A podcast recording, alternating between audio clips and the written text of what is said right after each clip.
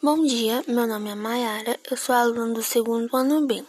Agora vou falar um artigo de opinião da aluna Débora de Souza Magalhães sobre a violência contra mulheres. A violência contra a mulher no Brasil vem, vem aumentando assustadoramente. A cada 12 segundos, uma mulher é violentada, dados altíssimos se comparados aos outros países. 61% das mulheres assassinadas são negras e 36% dos casos acontecem ao final de semana por seus parceiros. As leis deveriam ser mais rígidas para os que cometem esse tipo de violência, ou então chegaremos a números ainda mais alarmantes.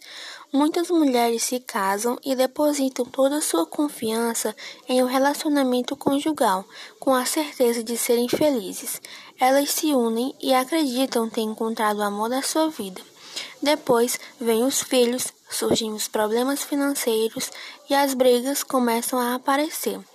Logo pensam em separação, mas desistem ao imaginar que não teriam capacidade de viverem sozinhas. Seus ferimentos são muitos. Além dos físicos, existem os traumas psicológicos com sequelas para o resto da vida. O que falta ainda para as mulheres terem seu valor é coragem de denunciar os abusos sofridos. Elas precisam fazer isso não pensando na consequência de suas denúncias, mas sim na solução desses problemas.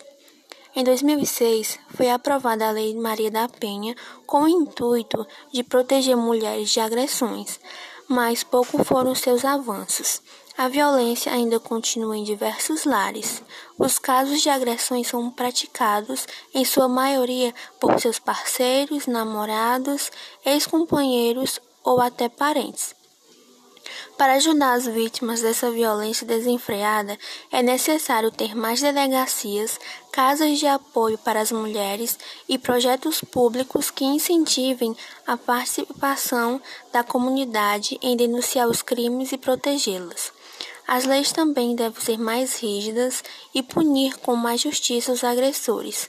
Oferecer um apoio psicológico tanto à vítima como também ao agressor seria um meio de amenizar tais atos de abuso.